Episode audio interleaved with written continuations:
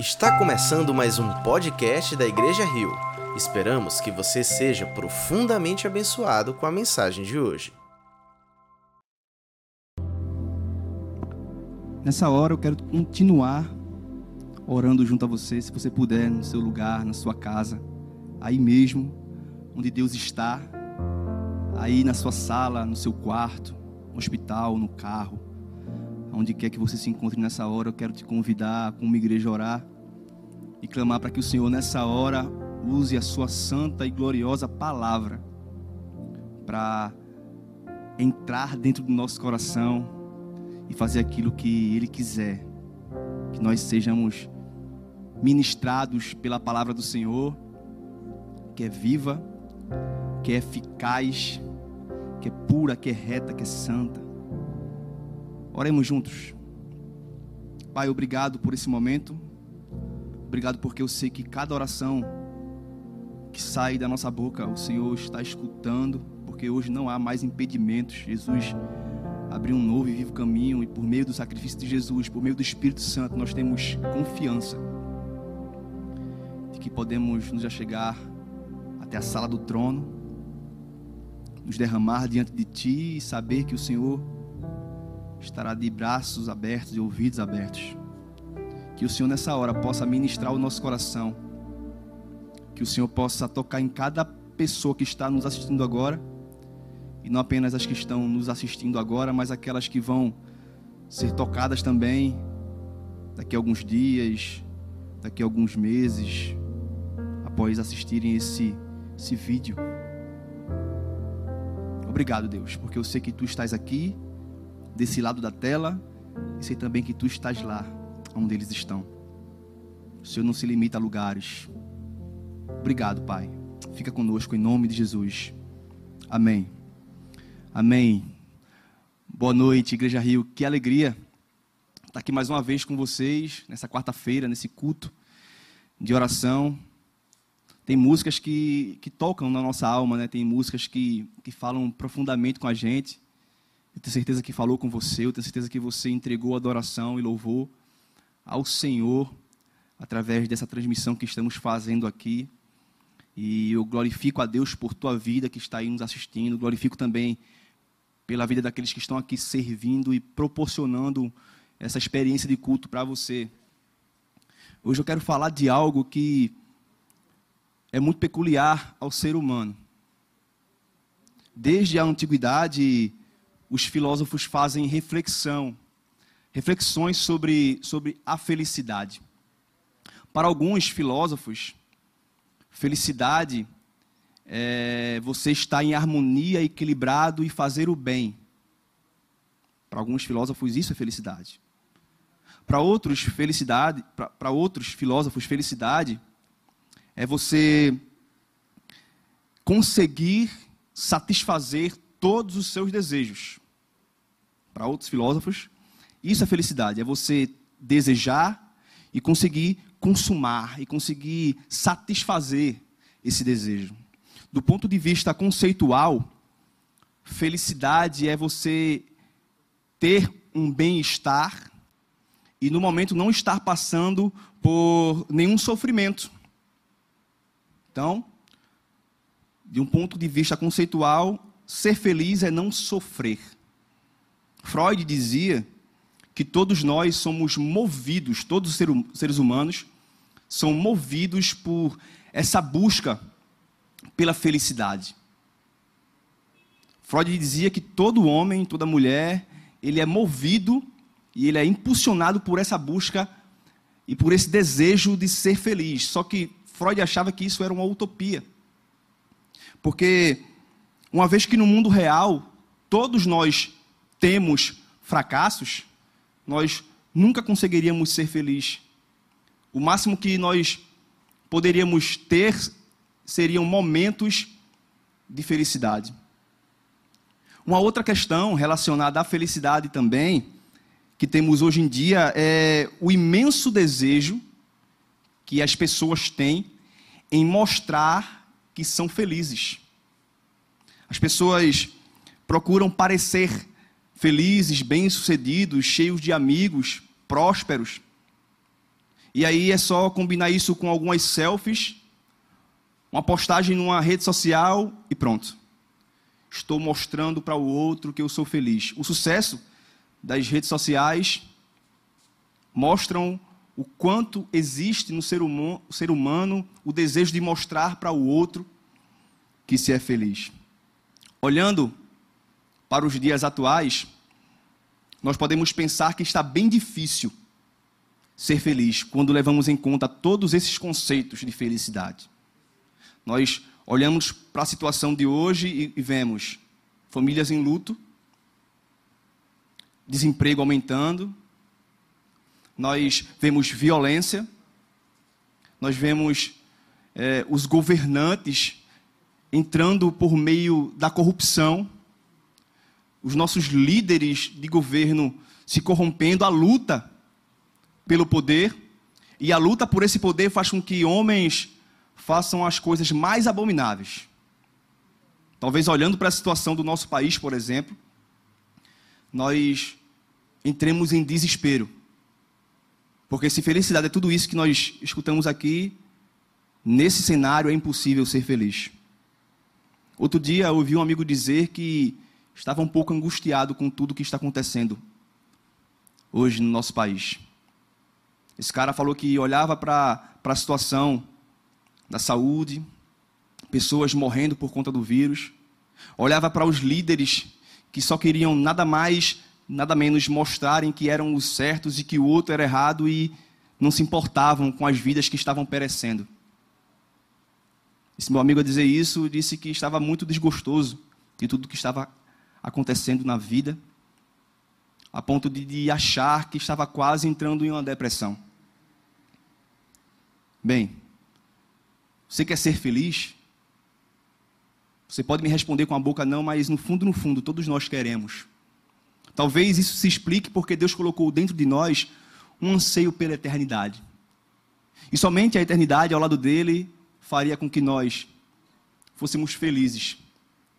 Quando nós olhamos para Jesus, nós podemos ver alguns conceitos de felicidade. Parece que o Evangelho coloca tudo de ponta cabeça. Jesus pega o, conceito de felicidade do mundo e coloca de cabeça para baixo. Jesus chega para os seus discípulos e fala: Bem-aventurados ou felizes os que choram, pois eles serão consolados. Talvez ao ouvir essa palavra de Jesus, você fique um pouco confuso, mas deixa eu te explicar uma coisa. Nós não somos bem-aventurados, ou então, nós não somos felizes porque choramos. Nós somos felizes porque seremos consolados. A felicidade não está na condição, a felicidade está na esperança. A felicidade não está por eu estar chorando. A felicidade está na esperança de que um dia todo, toda lágrima será enxugada, que todo sofrimento cessará. Bem-aventurados os pobres de espírito, porque deles é o reino de Deus. O Evangelho faz com que esse conceito de felicidade vire de ponta cabeça. Quando eu olho para a Bíblia, eu consigo ver várias cenas e várias situações em que nós podemos comparar com os dias atuais. E uma delas é lendo o livro de Abacuque. O livro de Abacuque nos revela, nos revela questões que são muito atuais. Abacuque, um profeta que se encontra questionando a Deus por conta do seu silêncio mediante as atrocidades que estavam acontecendo. Um profeta, alguém que representava Deus, ele olha para a situação em que ele se encontrava e pergunta se Deus não estava vendo aquilo ele entra em desespero, ele entra em crise. O livro começa com uma queixa de Abacuque sobre uma possível negligência de Deus quanto à situação que ele estava vivendo. Daí Deus responde a ele. Ele questiona se Deus não estava vendo tudo aquilo. E Deus responde. Só que Deus responde algo que talvez Abacuque não queria escutar. Talvez ao orar, Abacuque quisesse que Deus respondesse ele dizendo: Filho, calma, estou aqui, vou resolver isso agora. Já que você está me pedindo, então vou fazer aquilo que você quer. Pelo contrário, Deus revela, fala que Ele está, sim, presente na situação, só que as coisas vão piorar. Virá um povo violento, que irá ser instrumento de disciplina para com um povo que se chama pelo nome de Deus. Isso acaba com Abacuque.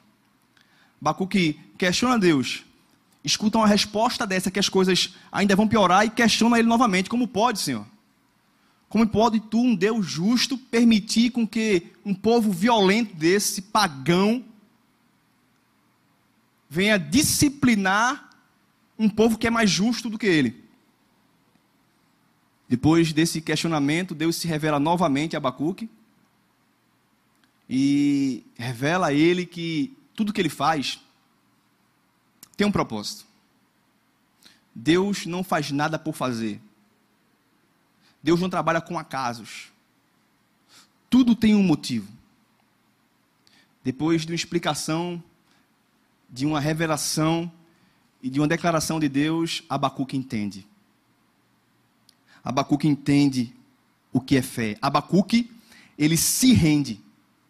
E aquele profeta que no começo do livro estava em desespero, expressa algo que vai ecoar pela história e será letras de canções e será expressões de louvores a Deus por todo o tempo. Abacuque capítulo 3, versículos 17 e 18 diz: Ainda que a figueira não floresça, nem haja fruto na videira, ainda que a colheita da oliveira decepcione, e os campos não produzam mantimento, ainda que as ovelhas desapareçam do aprisco, e nos currais não haja mais gado. Ainda assim, mesmo assim, eu me alegrarei no Senhor, eu exultarei no Deus da minha salvação. Perceba aqui que Abacuque, ele cita objetos que representam prosperidade, que representam sustento, que representam provisão. Ele fala sobre a figueira, ele fala sobre a videira, ele fala sobre a oliveira, fala sobre as ovelhas, sobre os gados. Tudo isso eram objetos que demonstravam coisas que faziam os homens estarem satisfeitos, felizes. Tudo isso representava felicidade para aquele povo.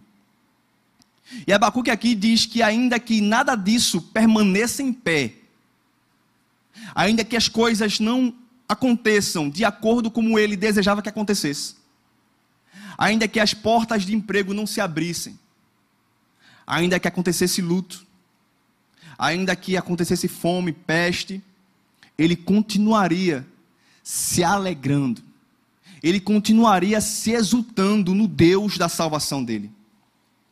E dentro desse livro de Abacuque existem algumas coisas que nos capacitam a ter uma vida leve em meio ao caos. Abacuque ele pode, através desses escritos, nos ensinar algumas coisas. Uma delas é que nós devemos orar com sinceridade. Talvez a religião nos ensinou que nós devemos entrar demonstrando força e escondendo as nossas fraquezas. Talvez a religião nos ensinou que nós devemos lembrar a Deus de quem Ele é antes de orar. É falar para Deus que nós sabemos teologia, engrandecendo, falando quem é o Pai, falando quem é o Espírito, falando quem é o Filho, para que Deus, lembrando de quem Ele é, Ele assim responda às nossas orações. Talvez mostrando que eu sim tenho fé, eu sou um homem de fé, eu não estou angustiado. Talvez a religião nos ensinou que nós temos que nos portar assim. Mas quando eu leio os salmos, eu vejo outra coisa totalmente diferente. Em momentos eu vejo alguém declarando confiança no Senhor, em outros momentos eu vejo essa mesma pessoa no fundo do poço, dizendo que sua alma está abatida, pedindo socorro ao Deus a quem ele declarava confiança. E Jesus nos ensina isso com a parábola do fariseu e do publicano. Talvez você já tenha escutado que Jesus relata dois personagens que estão adorando ao Senhor, e o primeiro se levanta, o fariseu, altivo, bajulando Deus, mas também evidenciando e expondo as suas virtudes. Ele bajula o Senhor, mas ao mesmo tempo ele fala: Eu dou o dízimo, eu sou justo, eu dou esmolas. Não sou como esse publicano. Mas, de outro modo, Jesus relata outro personagem que é o publicano, que não ousa nem levantar sua cabeça, mas de cabeça baixa ele declara: Tem misericórdia de mim, porque sou pecador. Nós devemos orar com sinceridade. Nós não devemos achar que conseguimos esconder algo do Senhor. Abacuque fez isso. Abacuque ele se sentiu desesperado e questionou a Deus. Abacuque não quis afrontar a Deus. Ele apenas expôs o sentimento que ocupava o seu coração. Talvez a gente precise se desmontar da nossa religiosidade e reconhecer as nossas fraquezas. Talvez em momentos em que o nosso coração se encontra angustiado, nós devemos parar de querer mostrar que estamos cheios de confiança. Quando na verdade o medo está batendo a porta e não apenas batendo a porta, já entrou dentro da casa do nosso coração. É sobre rasgar a alma, é sobre rasgar o coração. É se achegar a Deus sabendo que Ele sabe quem nós somos e nada do que façamos conseguirá esconder de Deus quem nós realmente somos. Perceba que Deus ele não condena Abacuque pelas orações sinceras. Porque há diferenças, a diferença entre perguntas sinceras e perguntas de afronta. Orar com sinceridade não significa viver ou ter uma vida de murmuração, de amargura. Orar com sinceridade é se dirigir com o coração aberto ao único que pode suprir todas as nossas necessidades e pode responder todas as nossas perguntas. Orar com sinceridade é reconhecer quem é. É por isso que Jesus fala que bem-aventurados são os pobres de espírito. Talvez ser pobre de espírito possa parecer um xingamento para você, mas para Jesus é uma bem-aventurança. Ser pobre de espírito é alguém que reconhece que em si mesmo não há nada de bom. E que se temos algo de bom, não veio de nós, mas provém daquele que nos salvou, provém daquele que pagou o preço, provém daquele que nos chama pelo nome, provém daquele que nos ama. Então, não adianta escondermos quem nós somos quando somos verdadeiros flagrantes diante de Deus. Abacuque questionou ao Senhor. Ele orou com sinceridade. Talvez o que nos falte hoje é isso. Precisamos entender também que a aflição, ela é uma possibilidade. O evangelho não apresenta uma proposta de uma vida ausente de problemas. O evangelho nunca apresentou essa proposta de uma vida sem obstáculos. Talvez existam pessoas que estão proclamando o evangelho diferente de Jesus, em que se é prometido prosperidade, vida sem problemas, sem tribulações, mas isso não é evangelho. A Bíblia, em momento nenhum, nos fala que estar em Cristo é estar ausente do sofrimento. Um Salmo 30 fala que o choro pode durar uma noite. O choro pode durar uma noite. A aflição é uma possibilidade. Se ninguém te disse até hoje, de te dizer, sim, você pode sofrer. Estar em Cristo não significa estar isento de sofrimento. Mas o, o verso continua dizendo: Mas a alegria vem pela manhã. A aflição ela é uma possibilidade, mas a alegria é uma convicção. Jesus falou isso em outras palavras. Jesus falou em João 16, 33 que no mundo nós teríamos aflições. Mas ele continua: tenham bom ânimo, tenham coragem, eu venci o mundo. Tenham coragem, eu venci o mundo. Em Romanos 8,18, Paulo fala: Porque para mim tenho certo que as aflições desse tempo, aflições, aflições, problemas, tribulações, as cenas nem sempre vão ser das, da forma que nós queremos. As situações nem sempre vão se encontrar da maneira que planejamos. Ele continua: as aflições desse tempo presente não são para comparar com a glória que em nós há de ser revelada. A aflição, sim, é uma possibilidade. Abacuque olha para trás, ele, após Deus revelar para ele que as coisas iam piorar, ele olha para trás e ele faz uma coisa que todos nós devemos fazer. Ele consegue olhar para trás e consegue ver que o povo, o povo de Deus, foi um povo sofrido.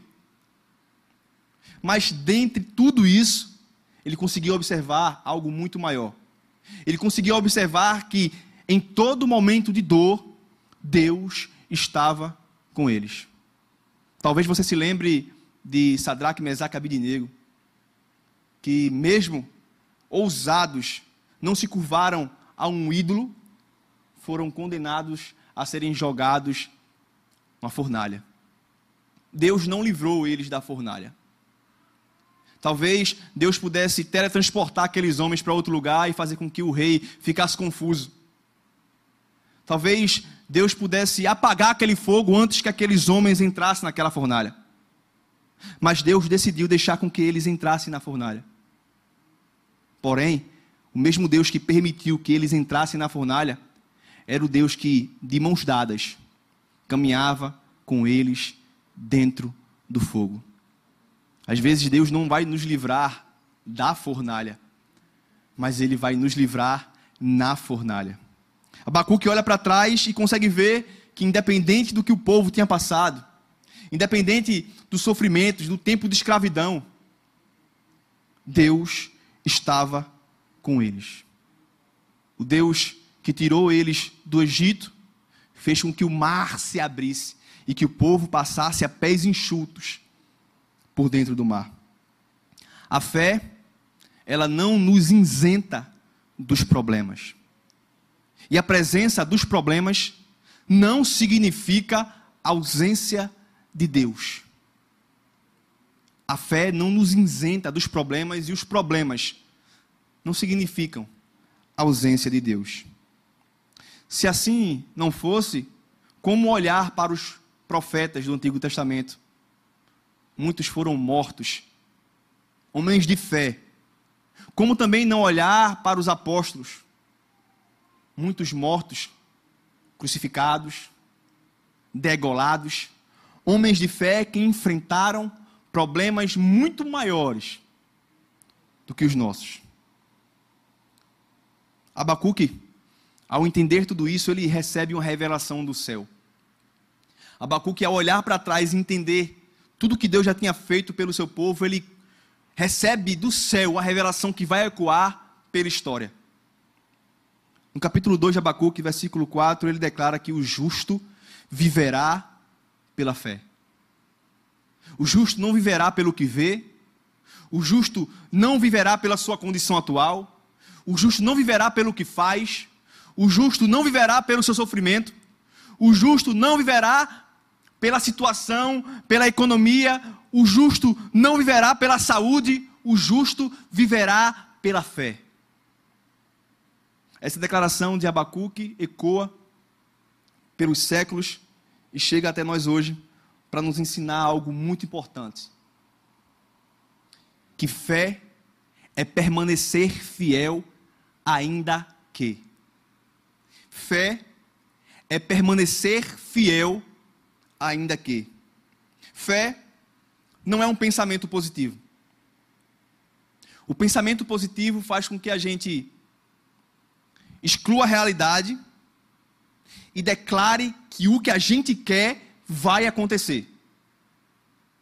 O pensamento positivo nos obriga a fechar os olhos para o que está acontecendo e enganosamente declarar que o que a gente quer, que o desejo do nosso coração vai se cumprir.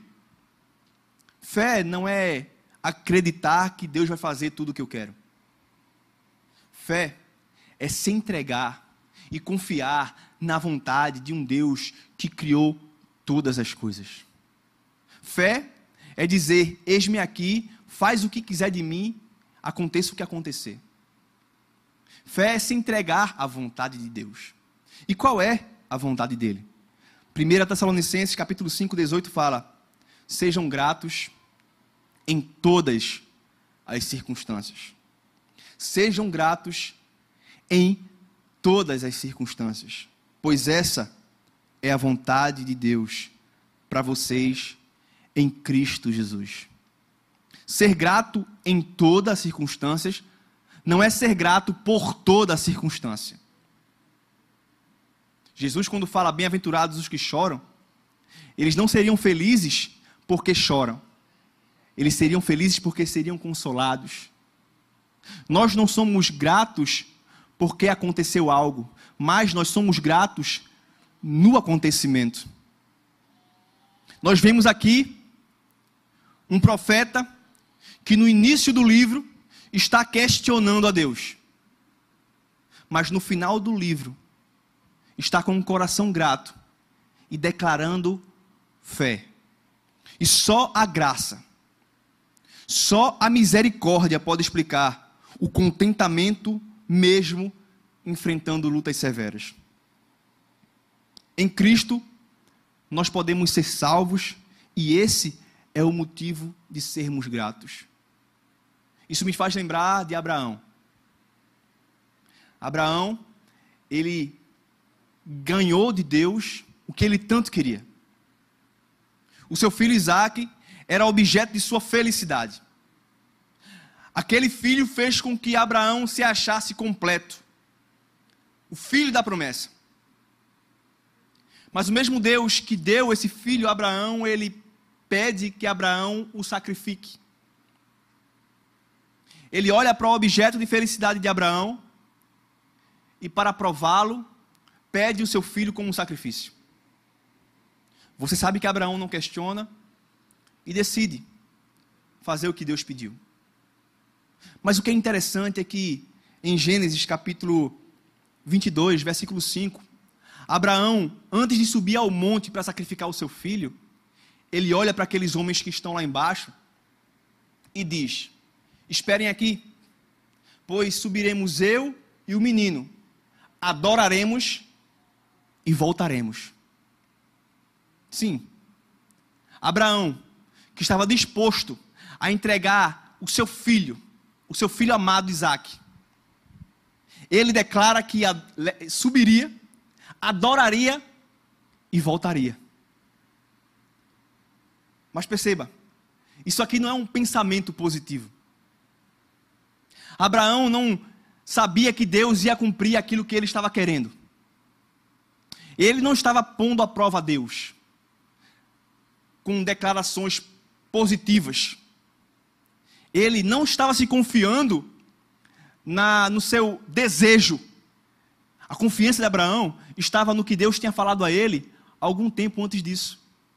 O mesmo Deus que pediu que Abraão sacrificasse Isaac, foi o Deus que falou que de Isaac seria a sua descendência. É por isso que Abraão, quando sobe para sacrificar o seu filho, ele faz o que o autor de Hebreus fala no capítulo 11, versículo 19.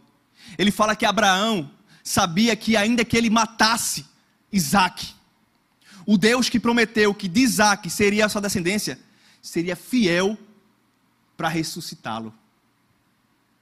A confiança de Abraão não estava na circunstância, no seu pensamento positivo, mas a sua confiança estava alicerçada na palavra que Deus tinha lhe dado. Com outras palavras, Abraão estava com a esperança voltada para Deus. A confiança e a, a fé de Abraão estava alicerçada naquele que é o único, digno de receber a nossa adoração, o nosso louvor. Eu não sei como se encontra o teu coração. Talvez as circunstâncias atuais do nosso país, por exemplo, estejam te angustiando. Mas o justo, ele viverá pela fé.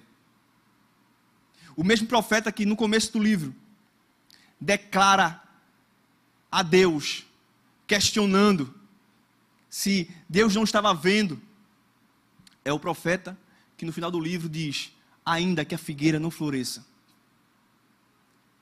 ainda que não haja fruto na vide, ainda que o produto da oliveira minta, ainda que não haja ovelhas no aprisco, ainda que não haja gado, todavia eu me alegrarei.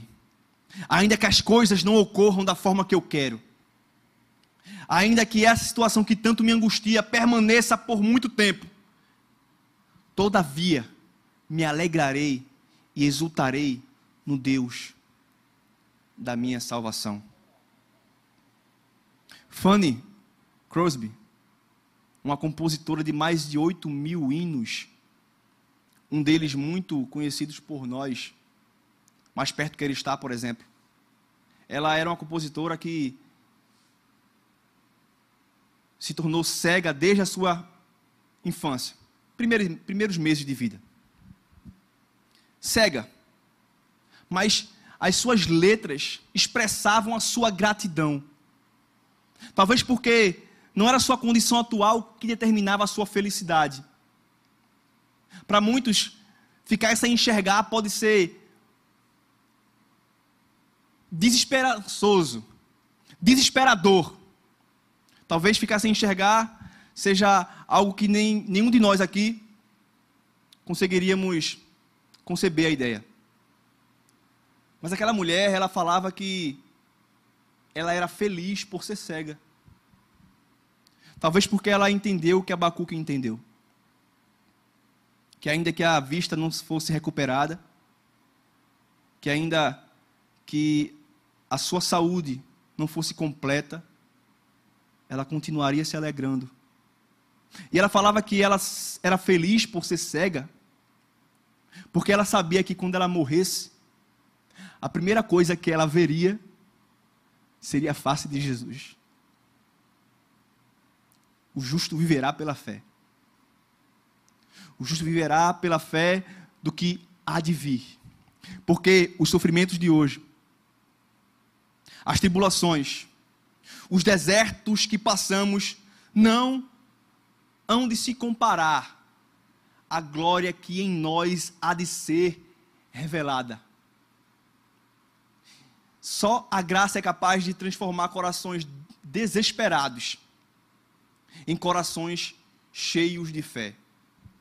A minha oração hoje é para que Deus, com Sua infinita misericórdia, com Sua infinita graça, alcance o teu coração. E você, assim como Abacuque, possa declarar que, ainda que a doença não seja curada, ainda que a economia continue a cair, ainda que aquela porta de emprego que é tão desejada não se abra, ainda que as coisas não ocorram da forma que nós temos planejado, nós continuaremos nos alegrando e exultando no Deus da nossa salvação. Deus está nos convidando a viver por fé. Que essa palavra possa gerar em nosso coração esperança. E que nós entendamos que não há felicidade fora de Jesus. Homens estão buscando felicidade. Uns dizem que é impossível ser feliz porque nós passamos por tribulações. Outros dizem que Só é possível ser feliz quando nós conseguimos realizar todos os nossos desejos. Eu digo a você que é possível ser feliz sem que os nossos planos sejam realizados. E é possível ser feliz em meio à tribulação. Só um coração cheio de fé é capaz de passar por tudo isso e declarar: Todavia eu me alegrarei. Só um coração cheio de fé é capaz de olhar para o céu e, mesmo em meio a lágrimas, mesmo em meio a um coração angustiado, com um coração quebrado, dizer: Pai, me ajuda a confiar na tua vontade, me ajuda a ser um homem que vive pela fé, que não vive pelo que vê. Nessa hora eu quero que você Consolide isso no teu coração. Eu quero deixar esse momento para uma reflexão. Antes da gente finalizar esse culto, eu quero te convidar ao som dessa canção, a, ao declarar essas palavras, a pedir para que aconteça com você aquilo que aconteceu com Abacuque. Talvez você esteja questionando a Deus, com sinceridade. Por quê? Talvez a gente não precise saber o porquê. Talvez o que a gente precise é confiar. Vamos adorar o Senhor. Depois eu quero orar com você. E que essa paz alcance o nosso coração nessa noite.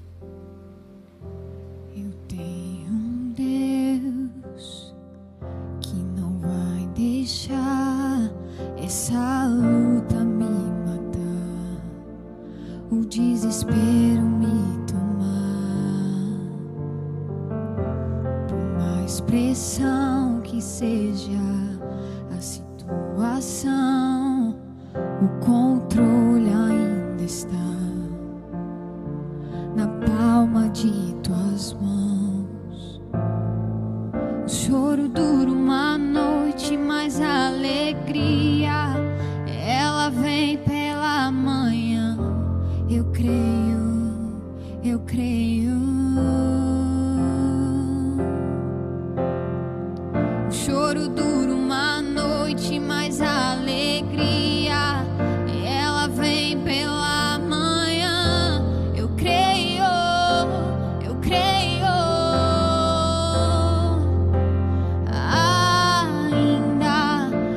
Figueira não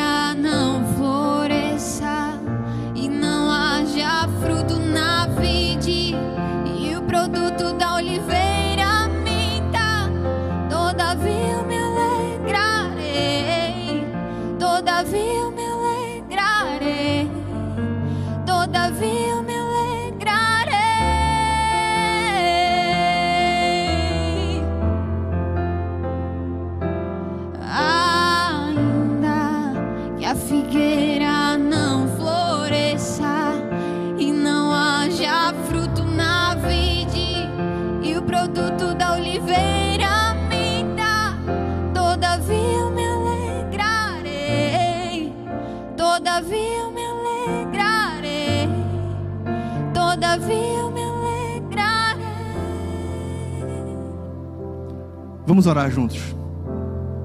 Vamos clamar esse Deus que faz com que o nosso coração se alegre mesmo em meio a desertos.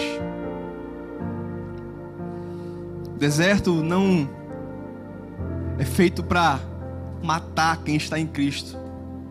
deserto é para aperfeiçoar quem está em Cristo.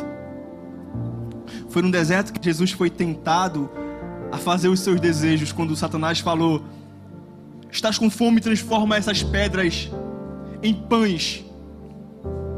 Mas o próprio Jesus falou: não só de pão viverá o homem, mas de toda palavra que sai da boca de Deus. Não só de, não só de coisas passageiras viverá o homem, não só de coisas que o homem acha que satisfaça ele que viverá o homem. O homem vive por toda palavra que sai da boca de Deus. É por isso que o justo viverá pela fé naquilo que Deus diz. O justo viverá pela fé naquilo que Deus declara a nosso respeito. Não são as circunstâncias, não são as situações que vão fazer com que nós paremos, mas nós continuaremos caminhando independente de ainda que, ainda que, ainda que. Oremos ao Senhor. Pai, obrigado por essa palavra.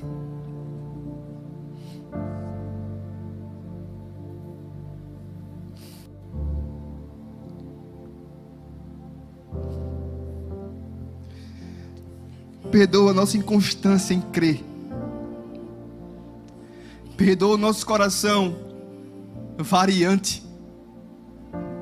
Perdoa o nosso desespero em meio às situações. Mas faz do nosso coração um coração que consolida essas palavras. Que ainda que a figueira não floresça, ainda que as coisas não aconteçam da forma que nós queremos, nós continuaremos nos alegrando, nós continuaremos confiando, porque nós não vivemos pelo que vemos, nós vivemos pela fé. Que essa palavra seja uma semente plantada em nossos corações desesperados. Que essa palavra seja uma semente plantada nos nossos corações vacilantes. Assim como Abacuque nós queremos declarar, ainda que a figueira não floresça, ainda que não haja frutos na vide, ainda que o produto da oliveira minta, todavia eu me alegrarei. Trata conosco, Senhor. Nos ensina que uma vida só é vivida pela fé. Uma vida em Jesus só é vivida pela fé É pela fé que nós somos salvos, é pela fé que vivemos. Que o Senhor possa encontrar abrigo em corações agora desesperados e faça do desespero fé. Faça do desespero fé. Obrigado porque eu sei que o Senhor está conosco. Que tua palavra ela já causou o efeito que tinha de causar porque ela faz aquilo que te apraz. E que o amor de Deus, nosso Pai, Criador dos céus e da terra. Que a graça do nosso Senhor Jesus Cristo, que morreu para que por meio da fé nele nós sejamos salvos. Que as divinas consolações do Espírito Santo de Deus esteja conosco hoje e para todo sempre. Amém. Que Deus nos abençoe. Se você foi abençoado por essa mensagem, compartilhe com alguém, para que de pessoa em pessoa alcancemos a cidade inteira.